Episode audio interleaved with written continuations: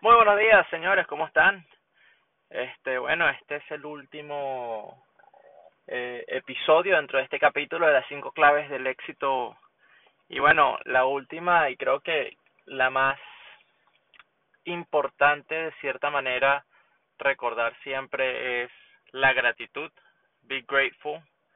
Eh, todas las mañanas es algo en lo que estoy trabajando de que en todas las mañanas lo primero que hago es darle gracias a la vida, gracias a Dios, gracias a esa a esa a ese mundo en el que tú crees sin importar la religión.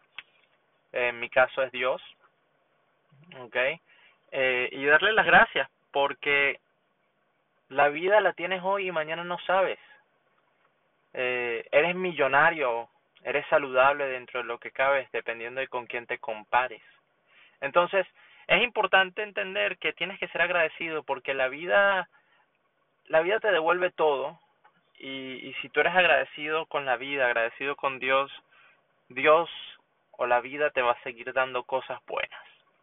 Te va a seguir dando cosas buenas, tu día va a ser lleno de, de cosas maravillosas, positivismo, que creo que es importante caminar al día al día con eso porque mm, el mundo, como se habrán dado cuenta, está lleno de muchas cosas malas, mucha maldad, mucho negativismo, y es importante mantener la cabeza en alto y ser agradecidos en todo momento para que seas, como quien dice, protegido eh, en una unción divina donde tus creencias positivas omiten lo negativo y no lo ves, ¿no? Y no lo sientes. A todos nos pasan cosas malas, pero todo el mundo reacciona distinto. Y si tienes una mente positiva, eh, la perspectiva es diferente. Y eso te lo da mucho ser agradecido, ser agradecido con todo el mundo, sonreírle a todo el mundo.